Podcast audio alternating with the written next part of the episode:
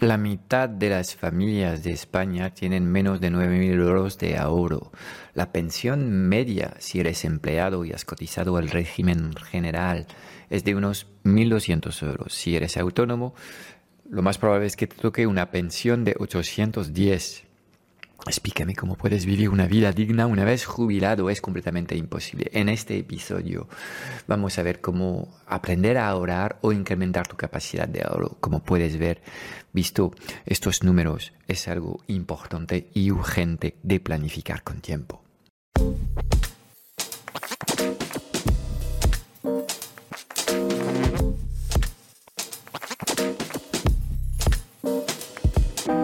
90% de las preguntas que tienes hoy como emprendedor en el mundo digital se centran alrededor de una única pregunta. ¿Cómo diseñar una comunicación tan poderosa para poder atraer a las personas correctas hacia tu plataforma digital y venderles sin apenas esfuerzo? Sin un marketing que conecta, no conseguirás transformar a nadie. Esta es nuestra misión, que conectes con tu esencia para que encuentres tu voz y atraigas de forma natural a los clientes ideales que quieres ayudar. Bienvenido en el podcast Strategic Mentor. Te enseñamos el arte de poner tus talentos a brillar para ayudar a los demás.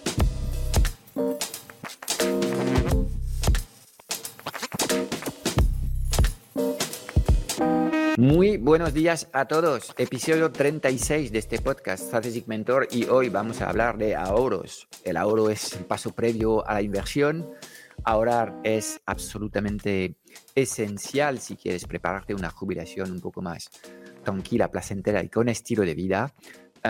y el dato que a mí me ha sorprendido y me ha dejado muy preocupado es que la mitad de las familias en España apenas tiene un ahorro de 9.000 euros. Entonces, si esto es lo que has ahorrado antes de poder preparar tu jubilación, obviamente eh, estás con una serie de problemas que vas a tener que afrontar. Y para esto, esta semana cuento con Jesús, Jesús Poro, nuestro líder en, inversión. Jesús, ¿cómo estás? Muy bien, pues deseando hablar contigo. Eso es. Vamos a ir indagando en, lo que es este tema del, del, ahorro y, a ver, si nos proyectamos a lo que es eh, la jubilación, Ah, con este promedio que he anunciado ah, y que es un dato que tú me has, ah, me has pasado de apenas 9.000 euros ahorrados para el 50% de, de, las, de, las, de las familias en España, ¿cómo podemos tratar de alguna forma de, o aprender a ahorrar si es que no sabemos hacerlo o incrementar nuestra capacidad de, de ahorro? Porque este dato es francamente flojo. Bueno, es eh, todo lo relacionado con las inversiones y, el ahorro, ¿vale? Para en España es un, es un problema. No hay una formación nunca desde niño en temas de ahorro de inversión y eso lo pagas de adulto. A mí el dato de, que el 50% de las familias españolas eh, tengan menos de 9.000 euros ahorrados no me sorprende. Que la gente no consiga ahorrar, tampoco porque nunca se le ha educado para, para ello y, el ahorro, según pintan las jubilaciones, es necesario. Hay que pensar que con, lo que con, lo que va a quedar de jubilación, tanto para un autónomo como para un empleado, lo que son las jubilaciones medias, o, lo complementas con un ahorro fuerte que has ido desarrollando a lo largo de un montón de años, o, vas a vivir un poco ajustado, jodido o renunciando a cosas. Eh, en el momento de abordar esta reflexión sobre la jubilación, hay un dato. ¿Sabemos cuántos, cuántos porcentaje de personas llega a la jubilación con la casa pagada o no? Porque cuando estamos pensando un poco en ahorrar, obviamente vamos a hablar, creo que de control de gasto también en el estilo de vida. Y luego seguramente hay, hay una pata posterior, una vez que tenemos capacidad de ahorro, es qué hacemos con este ahorro. Porque en el escenario actual que, donde estamos, con una inflación brutal, obviamente el dinero que duerme en el banco es un dinero que rinde de forma negativa, ¿verdad? Sí, sí, a ver, en, las, en los ahorros y en las inversiones tenerlo parado y empatar no existe. O sea, si lo tienes parado, pierdes. Y con el ritmo al que se ha disparado la, la inflación este pasado 2022, pues es una pérdida muy significativa, ¿de acuerdo? Y tenerlo parado el dinero cuatro, cinco, seis años a unas inflaciones como las actuales, pues implica que el tercio por ciento, un tercio por ciento de tu capacidad de compra se evapora. Entonces, no tiene sentido. Y volvemos al mismo problema. Tampoco la gente se le ha enseñado a, invertir. ¿Vale? Y vuelve a ser el, problema de una falta de, educación en términos financieros. Ok, pues nosotros somos dos locos y vamos a asumir este trabajo de, intentar ayudar a la gente a, eh, actuar de forma más sabia eh, en el entorno del, dinero. Entonces, um, ok, um, vamos a plantear un poco una serie de cosas que, tenemos que hacer para, para tratar de, aumentar la capacidad ahorrativa de, una persona. Entonces, ¿cómo hacemos de alguna forma para garantizar, entre comillas, eh, que producimos ahorros cada año, cada mes? En fin, em, ¿cómo hay que empezar con este, con este concepto del ahorro, Jesús? A ver, eh, lo importante es empezar y todo el mundo puede. O sea, una de las excusas más típicas es que yo no puedo ahorrar, ya vivo muy justo. Mira, todo el mundo puede ahorrar. No estamos hablando de ahorrar 10.000 euros mes, ni 1.000 euros, ni... La cuestión es eh, aprender el hábito de ahorrar. ¿De acuerdo? Da igual, si tú consigues establecer el hábito del ahorrar, aunque estemos ahorrando 5 o 10 euros, ¿de acuerdo? Lo importante es hacerse con el, con el hábito. Técnicas hay muchas, ¿de acuerdo? Hay alguna técnica ya cuando tienes a lo mejor una familia con dos sueldos, eh, que consiste, por ejemplo, en ahorrar el día 1 de mes un euro, el día 2 dos euros, el día 3 tres euros, el día 4 cuatro euros y acabas el día 30 con 460 y tantos euros. ¿De acuerdo? Y es algo relativamente sencillo. Otra técnica posible, bueno, pues tú cobras tu sueldo, imagínate, por números redondos, 2.000 euros y dices, bueno, voy a quitar el 10%, voy a quitar 200, nada más cobrarlo, retiro 200 e intento pasar con 1.800 el, el mes. Es el concepto de ahorrar primero y vivir después. Al que le parezca mucho renunciar a 200 euros por las razones que sea, cada persona es un mundo, me da igual, 5%, 100 euros. Y el que siga pareciéndole mucho, que ahorre 50 euros, de 2.000 se quita 50 y vive con 1.950. La cuestión al principio, ¿vale? Es hacernos con el hábito del ahorro. La cantidad es lo de menos. Es empezar a crear un hábito de ahorrar periódicamente, ¿no? Y de que yo recibo el sueldo y lo primero que hago es el, destinar cierto capital al, ahorro. De acuerdo.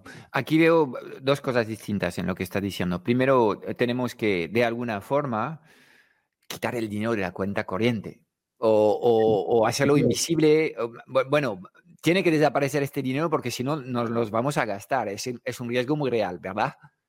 Sí, de todas formas hay técnicas. Hay una técnica muy buena del ahorro que es que el dinero que vas ahorrando lo vayas viendo, ¿no? O sea, es cierto que una de las historias es que desaparezca, ¿no? Yo cobro 2.000 y desaparecen 200, va a una cuenta independiente, ¿vale? De, ahorro de inversión y vivo con 1.800. Y a ver, cada persona es un mundo. Hay personas que tienen dificultad en, el ahorro por la forma de ser y lo mejor es que se pongan un bote de cristal en la cocina y lo que vayan ahorrando cada día lo vayan metiendo en el bote, porque ahí lo que estás haciendo es reforzar el yo sí puedo, ¿no? bueno, voy a ahorrar medio euro o un euro cada, cada día, pero lo meto en un bote de cristal, lo veo y, veo que soy capaz de hacerlo, ¿no? Entonces depende un poco de la situación previa de la, de la persona y su relación con el mundo del ahorro y del dinero. Ya, de acuerdo. Vamos a tratar de resumir un poco lo que estamos diciendo. Primero, hay que crear el hábito sí o sí.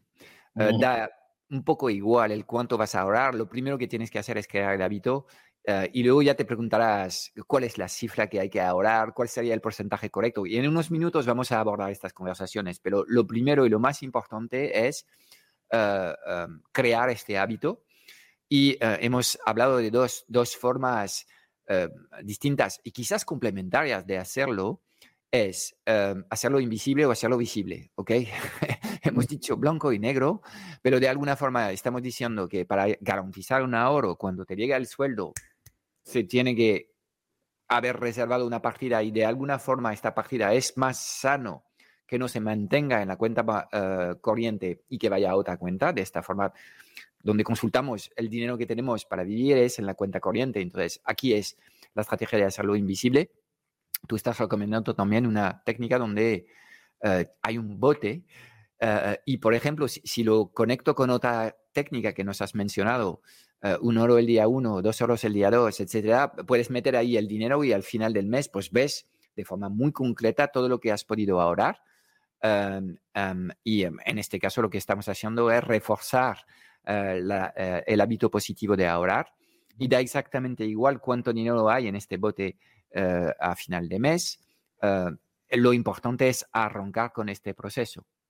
Sí, piensa que para una persona que nunca ha ahorrado, que ha tenido dificultades de controlarse con el, con el dinero, ¿no? de que ve el dinero en la cuenta y se lo gasta aunque no le haga falta, pues no puedes aplicar las mismas técnicas que con una persona que es más organizada, que no tiene dificultad para, para ahorrar, ¿no? Buscar un poquito cuál es el escenario inicial. Si nunca has ahorrado, pues el, ver que estás ahorrando, el ver que estás siendo capaz de hacerlo, ¿de acuerdo? Y el, y el, y el tenerlo a la vista, pues ayuda. Yo incluso muchas veces recomiendo que si nunca has ahorrado y son los primeros dos o tres meses que ahorras, lo que consigas ahorrar te lo gastes en lo que te dé la gana, para celebrar que has conseguido ese, ese hábito. Aquí hay que ver el punto de partida de cada uno en su relación con el ahorro.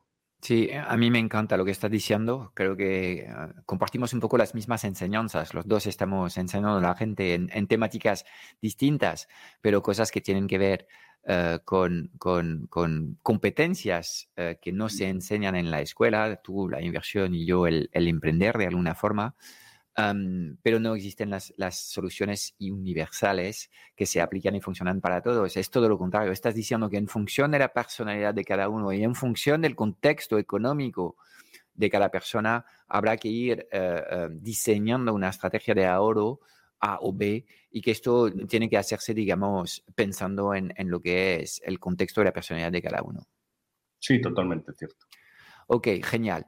Em, hablamos un poco de lo que, eh, lo que es, cuál sería el número razonable de ahorro. Yo sé que ahí de nuevo estamos hablando de cosas em, em, que van a ser difíciles de, de, de de definir con conciencia cierta, porque cada persona es un mundo.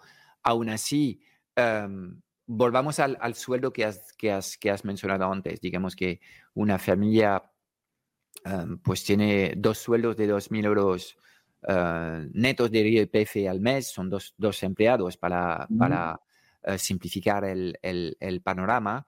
Hay 4.000 pavos que llegan en, esta, en este hogar, netos de IRPF a priori al mes a ver, para empezar realmente a, evaluar tu capacidad orativa, ¿qué porcentaje sería razonable de ahorrar? Ah, y podemos, de alguna forma, tratar de, crear una especie de presupuesto de gastos de vida mensual eh, razonable o estándar para, garantizar un, un, ahorro suficiente para prepararse un futuro mejor. Sí, al final hay el ahorro, hay que planificarlo, ¿vale? La inversión hay que planificarla, el gasto hay que controlarlo, ¿vale? Y, volvemos a lo de antes, cada uno parte de un escenario distinto, ¿no? Para una familia que tenga dos sueldos de 2.000, ¿vale? Estamos hablando de 4.000, el ahorro debería moverse entre el 10 y el 33%, ¿de acuerdo? En función de cómo estés si estás empezando, pues el objetivo inicial es que consigas, primero, establecer el hábito del ahorro y segundo, llegar al, al, hito de ahorrar un 10% de tu ingreso. ¿De acuerdo? ¿El 10% vale o no vale? Es un primer paso. Lo ideal sería ir a algo muy antiguo, ¿vale? Que hacían los judíos, ¿no? Que era retirar un tercio, ¿no? Conseguir ahorrar un tercio, un 33% es un poquito donde nos tenemos que mover, de no ahorrar nada, empezar a ahorrar, a llegar al 10% y luego, yo qué sé, 15, 20, 25, 30 y 33. Mm.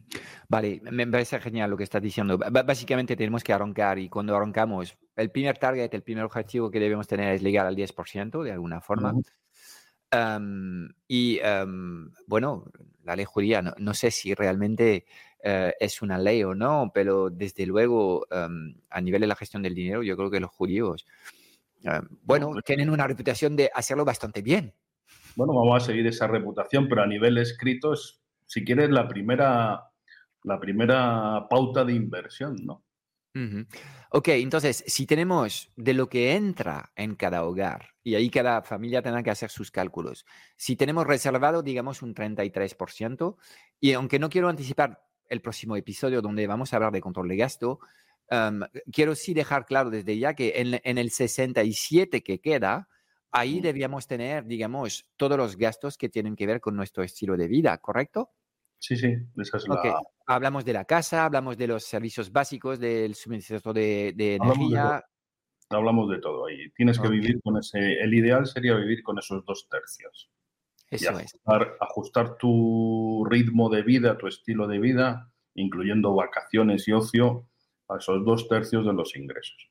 Ok, vale, pues eh, esto es muy importante obviamente porque eh, en este ahorro, eh, en, este, en estos gastos del, del, del, estilo de vida, también debían estar planificadas, entre comillas, las vacaciones que quieres tener con tus hijos, y todo esto, pues claramente es, es ahí donde hay que poner un poco de orden y de planificación si queremos realmente poder hacer todos los proyectos que, que deseamos. Ok, volvamos a esta familia. 4.000 euros empiezan con un 10%. Estos son 400 euros al mes. Te hago un poco una pregunta que es la pregunta del diablo, ¿no? ¿Realmente de algo sirve ahorrar 400 euros al mes?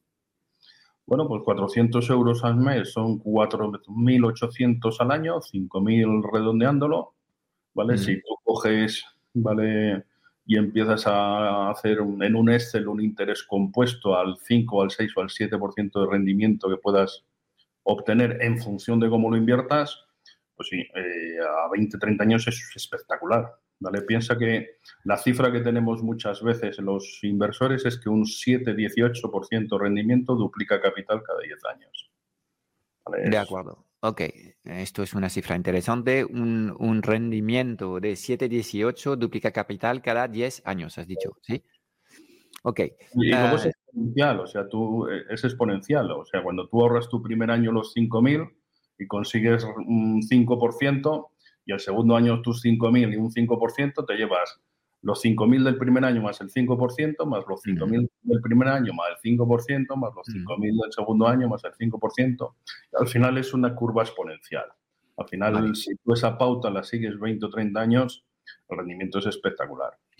Ok, sobre todo porque estos 400 al mes para esta familia es un 10%. Entonces, si, si tienen la capacidad de incrementar su capacidad ahorrativa porque hacen un mejor control de gasto o por qué generan más ingresos, que también hablaremos de este tema, porque claro, controlar los gastos es necesario, pero es aún mejor generar más ingresos, ¿verdad? Porque el control de gasto tiene techo, pero la generación de ingresos no tiene techo. Ah, si estamos hablando de disparar rendimientos y disparar ahorro, obviamente el, eh, subir los ingresos es el número uno, ¿no? la estrategia estrella, porque lo dispara tremendamente yo creo que el control de gasto lo tiene que hacer todo el mundo. De, hecho, vamos a hablar de esto en el próximo episodio. No quiero desvelar demasiado las cosas, pero aquí en esta conversación hay como una triada que ha aparecido. Ahorro, control de gasto e inversión. Y los tres tienen que trabajar juntos, entiendo yo, ¿sí? Sí, sí, sí. A ver, al final, al final es lo más efectivo, ¿no? De poco sirve el, eh, siendo radical, de poco sirve ahorrar si luego no lo vas a invertir, porque la inflación se va a llevar un porcentaje tremendo, ¿no? ¿Vale? Tienes que invertirlo. Y, para ahorrar, ya cuando estás en la dinámica del ahorro y lo quieres disparar, la forma más sencilla, rápida y directa es controlar el gasto. De acuerdo. Todo el mundo puede, puede reducir gastos y controlarlos y que vaya un porcentaje a ahorro. Vale, Jesús, yo sé que has ayudado a, personas con, tus, servicios y tus formaciones a ahorrar, eh, aunque estas personas eran las típicas personas que literalmente queman el dinero. Yo sé que has estado en contacto con gente que tiene el don de crear dinero. Una cosa es el don de crear dinero, pero hay otro talento necesario, es el don de gestionar dinero. Y a veces, por ejemplo, los emprendedores somos un caso muy concreto de esto, de sabemos en teoría generar dinero, pero en general los emprendedores, por ejemplo, no tienen mucho patrimonio porque no tienden a, gestionar bien su dinero. Hay dos talentos distintos aquí. Yo sé que tú has trabajado con personas que creían que eran negadas de, poder ahorrar dinero. entonces, quiero confirmar contigo que realmente es posible para cualquier persona, aunque sea una persona que literalmente tiene deudas, que quema el dinero que no, que no tiene, de poner en marcha sistemas sencillos, prácticos, que funcionan para crear este hábito del ahorro y ir controlando mejor lo que es los gastos. Según tu experiencia práctica en el acompañamiento de emprendedores y familias, e, ¿es factible para todos de verdad? ¿Sí o no? Sí, sí, totalmente cierto y además me vienen a la cabeza casos muy concretos y, duros, ¿no? De gente que literalmente quemaba el dinero que ingresaba y era un, volumen enorme de, de ingreso, ¿no? Entonces, pues bueno, eh, lo haces a, nivel personal, ¿no? Para, para, gente con esa problemática te toca bajar un poquito al one-to-one, al personal, a ver por dónde vienen las, eh, los grandes problemas, ¿no? Muchas veces incluso el, el, control del impulso, ¿no? La impulsividad a la hora de, de ver y querer algo, ¿vale? Pues también es algo que te toca controlar. Con recetas generalistas a lo mejor es un poquito más complicado si el caso es muy complejo, pero cualquier persona ¿vale? lo, puede controlar. Y además este tipo de personas problemáticas en su relación con el, con el dinero, o si quieres un poco incoherentes o, irracionales, luego es lo más agradecido. ¿vale? Cuando ellos consiguen ver que no son tan malos, que no son tan negados, que también son capaces de ahorrar. ¿no? Yo recuerdo algún caso incluso ahorrarse el, comprar una zapatilla de 300 pavos, conseguía y no comprarlas, ¿no? Y, lo, y, lo dicen con, satisfacción y con, orgullo. Pero es que cada uno tenemos un escenario de partida distinto. Vale, yo, creo que aquí acabas de tocar un tema muy, muy importante eh, en el tema del dinero.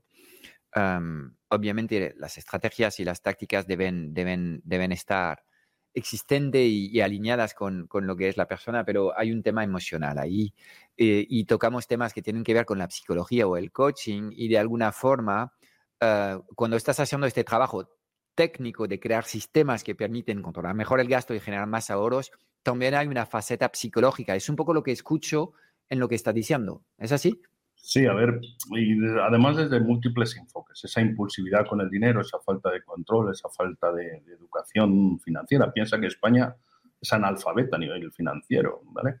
Pues todo eso, todo eso se, ve, ¿vale? Y, lo notas, pero también tienes que poner el prisma de la relación con el dinero, ¿vale? La gente piensa que el dinero es algo malo, es algo sucio, el que tiene mucho dinero es un hijo puta, es un cabrón, lo habrá robado. O sea, a nivel educativo y a nivel inconsciente y a nivel mental, la gente asocia el dinero con algo malo cuando no lo es. Al final el dinero es una herramienta y en función del uso que lo des será bueno o, malo. Pero mm. culturalmente España tiene un problema serio psicológico con el dinero.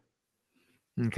Em, sí, hablamos de un concepto que a mí me encanta. Para mí el dinero, el dinero es energía y, em, la energía pues tiene siempre que estar en movimiento. Entonces, eh, aunque tengas la capacidad de, generar dinero, si lo único que haces es encerrar tu dinero en tu cuenta corriente en el banco sin hacer nada, aquí estás rompiendo el, el flujo de la energía y es ahí donde te niegas de alguna forma con tus pensamientos la posibilidad de seguir trabajando de hacer trabajar este dinero y de dejar que este, que, este dinero fluya. de alguna forma también creo que hay un concepto que hay que trabajar en nivel mental, es que todos tenemos más o menos claro que el trabajo genera ingresos. Y ahí es un debate para varios episodios del podcast, porque claro, hay trabajo inteligente y trabajo no tan inteligente, pero de alguna forma tu esfuerzo es capaz de producir cierto dinero. Y eso está genial y yo creo que cuando hablas de, educación, pues toda la gente eh, tenemos claro esta, esta, esta, necesidad más que, más que eh, otra cosa, pero que ah, obviamente nuestro esfuerzo rinde y hay formas más efectivas de hacer rendir nuestro esfuerzo que la de trabajar por, por cuenta ajena, que es el modelo de nuestros padres que ha sido un modelo muy válido, que ha respondido a las necesidades de, de, la, de la, posguerra, pero que hoy este modelo literalmente ha explotado en, en, vuelo y ya no, no es así. Pero donde veo que hay gente que no tiene ninguna conciencia es que existen muchas estrategias de apalancar lo que es, lo que es el dinero sin tu tiempo. Y es todo lo que permite la inversión de alguna forma. Y la inversión no es nada mágica, eh, la inversión solamente funciona cuando la proyectas a muy largo plazo. Es el famoso efecto compuesto.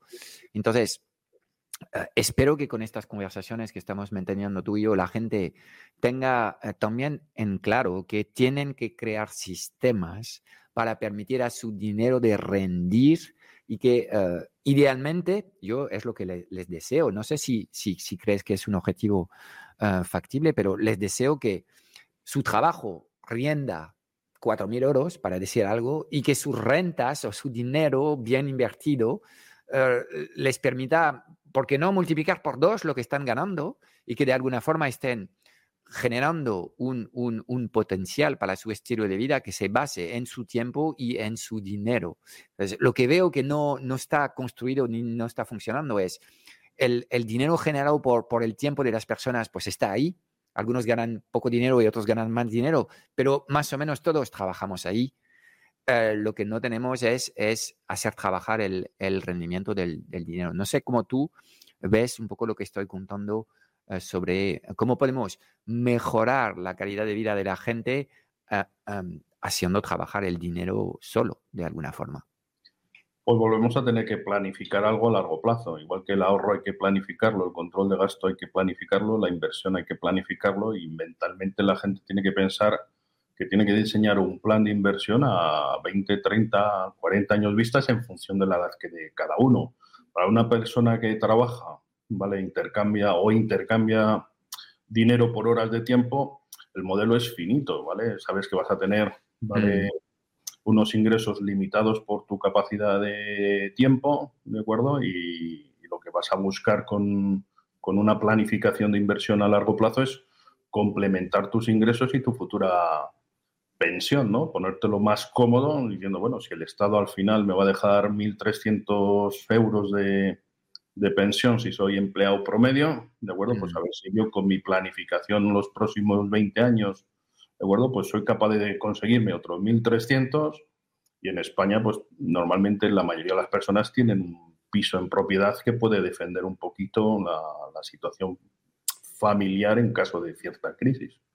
De acuerdo, pues todo esto son conversaciones súper interesantes. En el próximo episodio en, eh, en el podcast iremos hablando de, de, eh, del control de gasto, que es el complemento a lo que, lo que hemos abordado hoy. Eh, hemos visto que de alguna forma necesitamos ahora para crear un capital, aunque sea pequeño, y poner a trabajar este capital a cuanto más largo plazo mejor nos va a ir, pero en cualquier caso son sistemas que tenemos que diseñar y poner en marcha en nuestras vidas pero en fin, eh, em, tenemos que ir abordando también en otro episodio lo que es el poner en marcha este plan de inversión que estás mencionando, porque eh, es la única forma que tenemos, eh, trabajando cosas que están en nuestras manos, de prepararnos una mejor jubilación que no dependa únicamente de lo que nos va a dar el Estado, porque has mencionado ahora en esta conversación unos 1.300 de pensión media para un empleado, pero creo que si eres autónomo, la pensión media es más bien una limosna de alrededor de 800, 900 euros al mes, ¿verdad o no? Cierto, ahora mismo la mayoría de los autónomos cotizan por, por la base mínima y la pensión a día de hoy sería unos 810 euros. Ok, entonces obviamente este momento de la jubilación, que normalmente es un momento feliz, con estos datos económicos, en general, lo que es la jubilación para mucha gente es una degradación social tremenda, porque el, poder adquisitivo mensual que tienen cuando dejan de trabajar de alguna forma y pasan a jubilarse, eh, pues baja sustancialmente, al menos que hayas hecho el trabajo que propones en definir tu estrategia de ahorro, control de gastos y de inversión a largo plazo. ¿Correcto? Sí, sí, totalmente cierto. Normalmente la gente no es consciente del problema cuando se jubile todos los indicadores de todo tipo, pirámide poblacional, deuda, tasas de sustitución, evolución de las pensiones, reducción para adecuarse a Europa, juegan contra de las pensiones españolas. O sea, las pensiones van a ser cada vez menos, como sea. De acuerdo. Bueno, pues muchísimas gracias por, esta conversación, Jesús. Eh, obviamente vamos a seguir eh, desarrollando estos temas en próximos episodios en el podcast.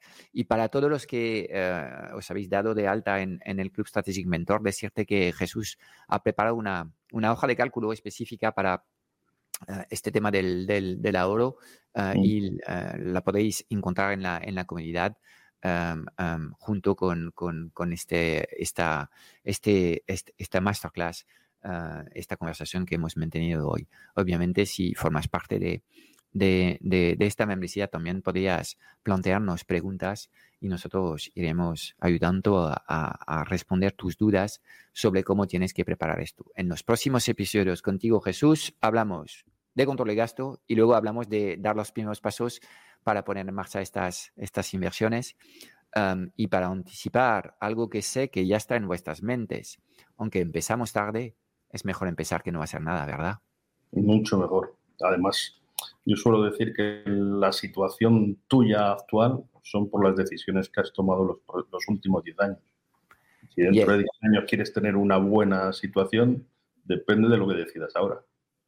Venga, pues en los próximos episodios vendremos con, estrategias y tácticas concretas para poner eh, en marcha un mejor control de gasto y em, eh, hacer inversiones más inteligentes. Muchísimas gracias, Jesús, por tu tiempo y tus conocimientos. A ti, un placer. Chao, chao. Chao. Es todo para hoy. Espero haberte dado claridad en un mundo digital cada vez más confuso y agitado sobre los qués y los porqués. Si buscas los cómo, porque quieres que te ayudemos a acelerar la facturación de tu negocio o a escalar tus resultados con tu equipo A, echaré un vistazo a nuestro Club Strategic Mentor en www.clubstrategicmentor.com.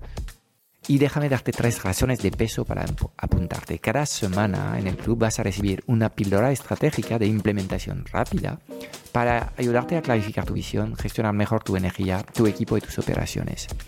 También tendrás acceso a una sesión de coaching grupal a la semana para volver a, a recargar tus baterías y a enfocarte en lo importante y tendrás acceso a un foro de conversaciones de mucho valor generado por la mejor comunidad de mentores en habla hispana. Mira, no hay nada que no sepas, tan solo hay cosas que no haces. Y en el Club Strategic Mentor trabajamos las fundaciones que no se ven y que encontrarás en el 100% de los negocios visibles y memorables del mundo digital. Y además te acompañamos de forma holística en todas las facetas de tu vida, visión, energía, productividad, negocios, relaciones, dinero y propósito. Te espero dentro en www.clubstrategicmentor.com.